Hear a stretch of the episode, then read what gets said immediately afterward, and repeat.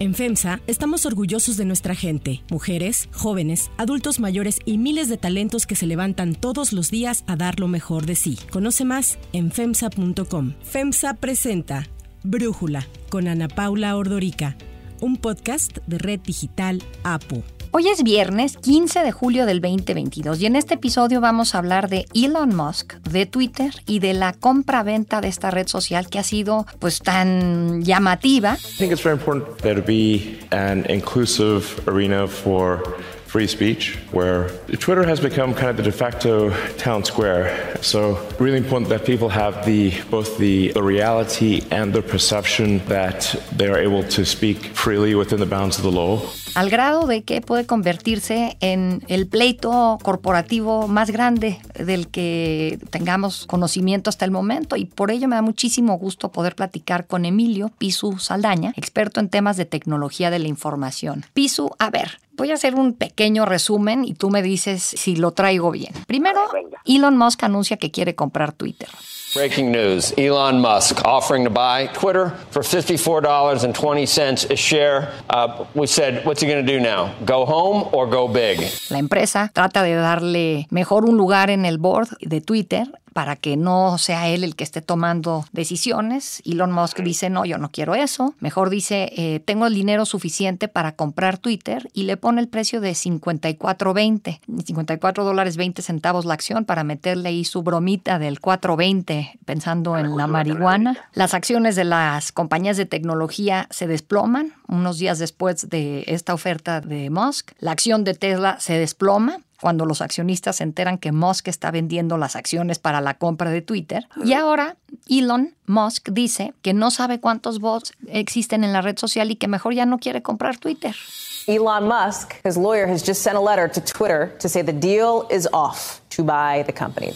Más o menos hasta ahí vamos bien. Completamente, sí. Vas muy, muy bien, sí, correcto. Es un excelente resumen. Agregaría, por ejemplo, que inicialmente Elon Musk hace una compra del 9% de acciones de Twitter para convertirse en el accionista individual con mayor poder, digamos, dentro del board. Y a partir de ahí es que comienza esta revolución que tú habías estado ahorita describiendo de manera magistral. Exactamente. ¿Por qué tanto ruido para una red social que si la comparamos con Meta, con lo que tiene Facebook e Instagram, si la comparamos hasta con TikTok, que es mucho más nueva, pues Twitter no es tan grande, ¿no? No, correcto, y es una gran observación porque al final del día lo que hace relevante a Twitter es que se convirtió en un muy pocos años en el lugar en donde suceden las cosas. Hoy incluso hay muchos medios, muchos políticos, todo lo que es relevante y que importa que se comparta en el momento, sucede en Twitter. Y a partir de Twitter es que lo vemos comenzar a replicarse en otro tipo de redes sociales en forma de memes si se va a TikTok en forma de screenshot o de pantallazo para traerlo en referencia en una en un post en Facebook. La forma en la que la viralidad de la información y noticias que Twitter logró no la ha logrado replicar ninguna otra plataforma y particularmente en el entorno político y de las celebridades y de la influencia, digamos, se ha convertido en el lugar en donde es importante estar y ahí es donde había anunciado Elon Musk que tenía mucha intención de componer Twitter y ojo, eh, resaltemos que el anuncio de intención de compra fue resultado de criticar mucho muchas de las acciones que Twitter estaba llevando a cabo en la forma en la que regulan el discurso de odio, por ejemplo, y que compromete en muchas ocasiones la libertad de expresión o que pareciera verse amenazada en algún sentido. Y lo que estaba argumentando Elon Musk era que había que intervenir en varios sentidos, dos importantes, sacar a Twitter de ser una empresa pública para reducir el nivel de influencia y de temor ante cambios importantes que el cotizar en bolsa típicamente genera y por otro lado el tomar decisiones muy puntuales que incluso van en el en reversa del camino que Twitter había venido siguiendo para controlar el discurso de odio. Recordemos que Twitter ha generado Ana Paula una cantidad increíble de distintos tipos de reglamentos y consideraciones para la manera en la que discutimos en la plataforma y tratar de cuidar hasta lo posible cuando hablamos de religión, de raza, de política, de género, de lo que sea, han ido construyendo una serie de consideraciones para poder permitir estos discursos. Estas consideraciones son atacadas por Elon Musk en un principio, llamándolas más bien como errores en la forma en la que permiten que se dé un discurso sumamente tóxico, quizá no sabiendo Ana Paula que más bien esos controles ya habían reducido en mucho el discurso tóxico que Twitter había venido sufriendo, pero que Twitter mismo estaba reconociendo que el, trabajo es un trabajo titánico y era un trabajo constante, ¿no? Yo recuerdo el día que Musk sale a anunciar que quiere comprar Twitter para componerlo, va a un evento, una especie como de TED Talk, y cuando lo presentan, platica el presentador que Musk acaba de anunciar esta compra y todo el mundo se ríe. And now, arguably, the biggest visionary of them all, Elon Musk. So, Elon, um, a few hours ago, you made an offer to buy Twitter. Why? How'd you know?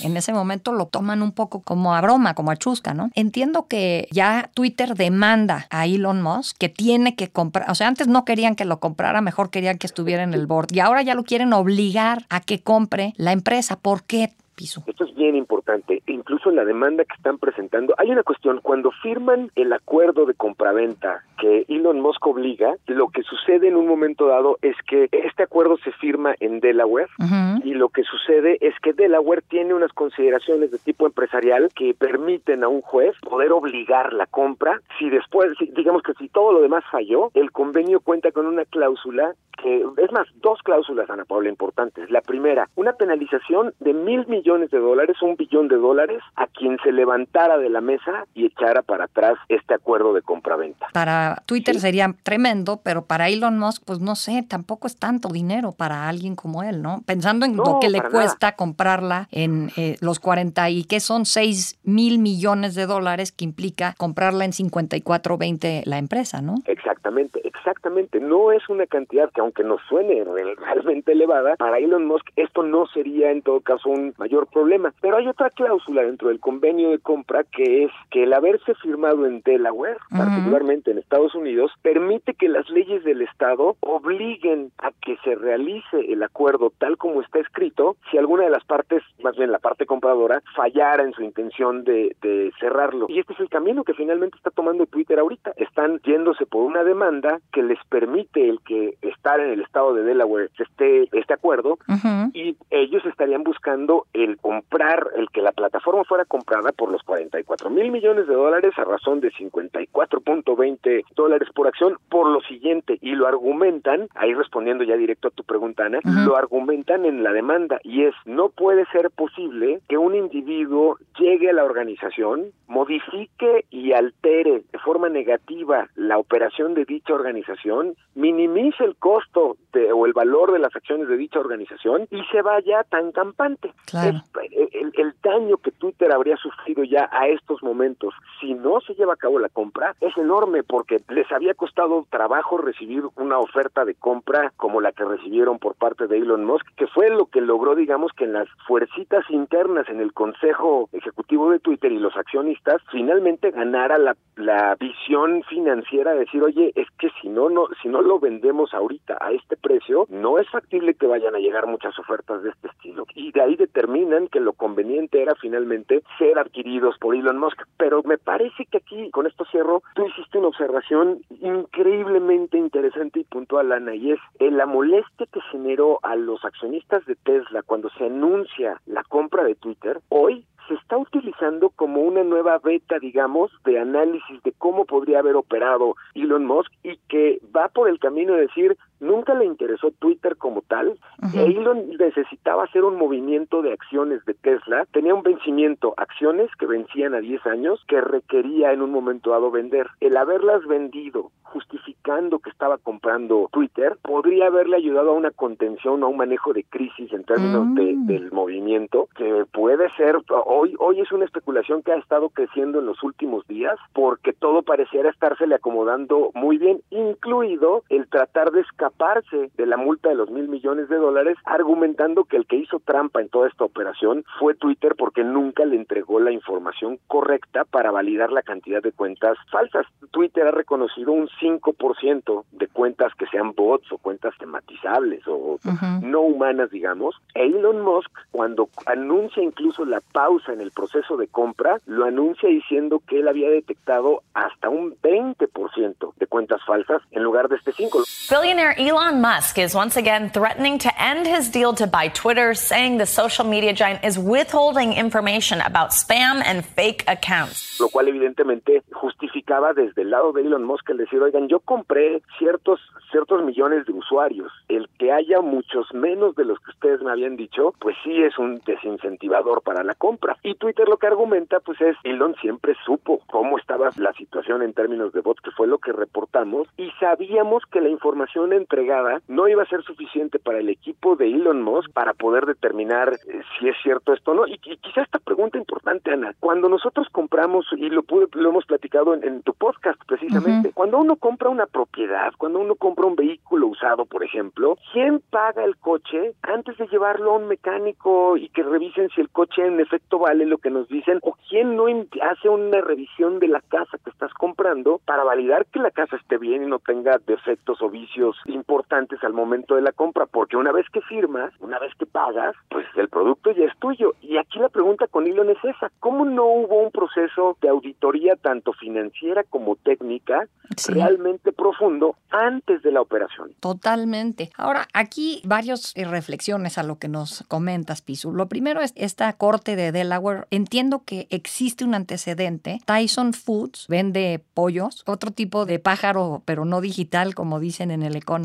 Y ellos tuvieron que comprar una empacadora de carne que se llama IBP. En su momento, cuando se quisieron salir, el juez ahí en la corte de Delaware dijo no, lo tienen que comprar. Claro que no era una transacción del valor de la de ahora entre Twitter y Elon Musk, ¿no? Eso no anticipa que esté sencillo el asunto para, para Elon Musk, pero la otra siento que para la empresa está muy complicado. ¿Cómo haces una contención del mensaje de que eres una empresa valiosa? Yo me acuerdo que Elon Musk escribió en un primer momento que él iba a resolver el problema de los bots una vez que comprara la empresa. Y ahora dice este señor que quiere mudar a la humanidad a Marte, que él no puede resolver el tema de los bots. Entonces, este, me acuerdo que había escrito, We will defeat spam bots or die trying. Vamos a, eh, vamos a eliminar los bots o moriremos en el intento. Si, si este señor que quiere mudar a la humanidad a Marte no puede con los bots de Twitter, pues entonces para la empresa la gran pregunta es ¿quién puede, no?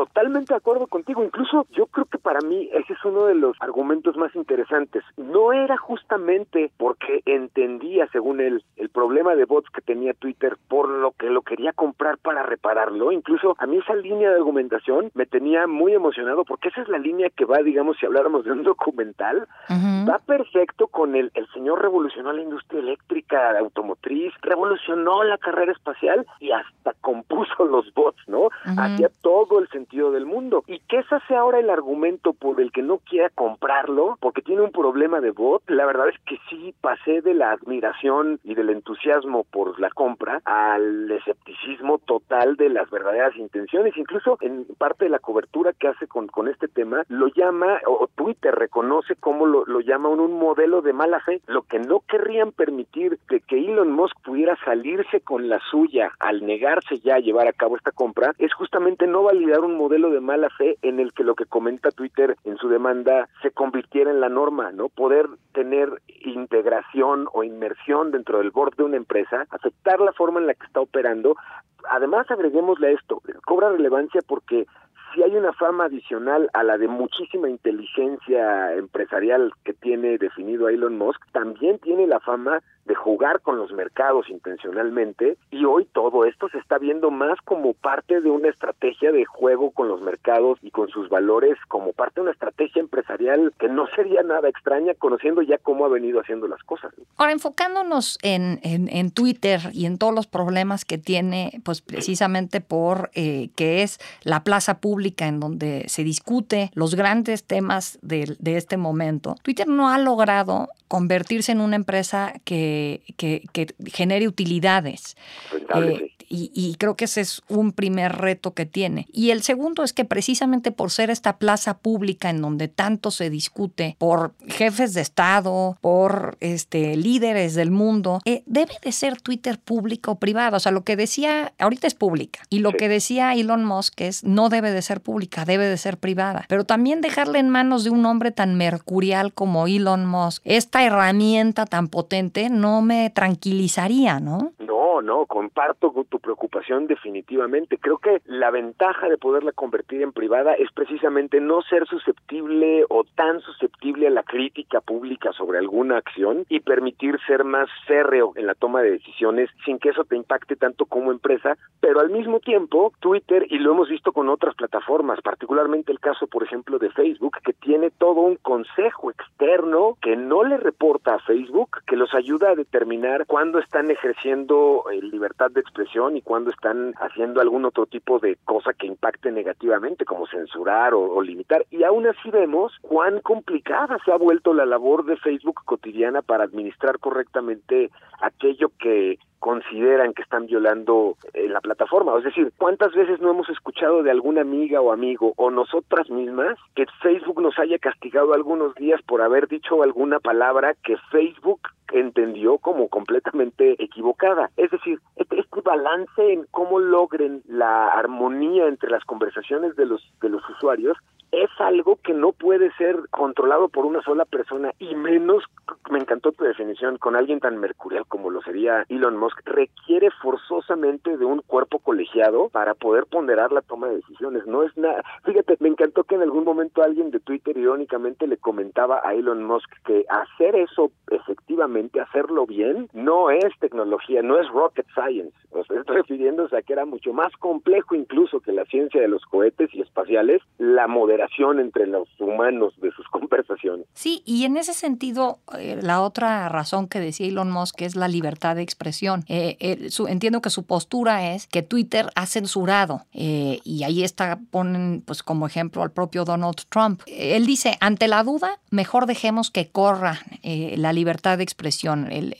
pero pues con, con, de por sí en una plataforma que eh, promueve tanto, genera tanto odio, eh, pues es, es, difícil pensar que, pueda fluir así de manera tan pues libre eh, el, el discurso, ¿no? Totalmente, lo que pasa, y, fíjate, ahí a mí es algo que me llamó mucho la atención cuando se lo escuché a Elon Musk. Sí hice mi primer como, ya, ubican las caras que hacen los perritos cuando están escuchando atentos, como volteando de un lado al otro. bueno, así hice yo justo cuando le escuché a Elon Musk, esta explicación que nos acabas de compartir. La libertad de expresión, particularmente en Twitter, si la hiciéramos completamente horizontal, que es lo que proponía eh, Elon Musk, hasta donde la legalidad lo permitiera, pues uno de los primeros ejemplos que Twitter mismo ponía es, sí, cuando hablas de ese tipo de horizontalidad, en Twitter se descompone, porque no es lo mismo que llegue un Elon Musk, un presidente de un país, una figura pública, a una persona como nosotros que,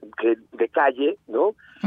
Cuando hablamos de una discusión en este estilo, pues no es lo mismo que haya 100 personas apoyando a una figura y 100 personas atacándote ya no se hace igual el esquema de la libertad de expresión y de la garantía de tu uso para esta plataforma cuando tú sabes que tienes a 100 personas atacándote misericordiamente y en la medida en la que no estén violando la ley, nadie los detenga. Y eso es algo que hoy sí sucede, que tú tengas la posibilidad de ir controlando o reportando cuentas y a partir del análisis de lo que se está discutiendo se pueden tomar medidas o acciones por un tercero, en este caso el dueño de la plataforma, que es lo que Elon Musk proponía no utilizar y ahí era donde provocó digamos hasta las, las risas críticas de, de los técnicos en Twitter, ¿no? Es decir, es que tú lo que estás planeando ya venimos de ahí y se puso muy feo. ¿Para cuándo veremos este tema resuelto? ¿Hay algún estimado?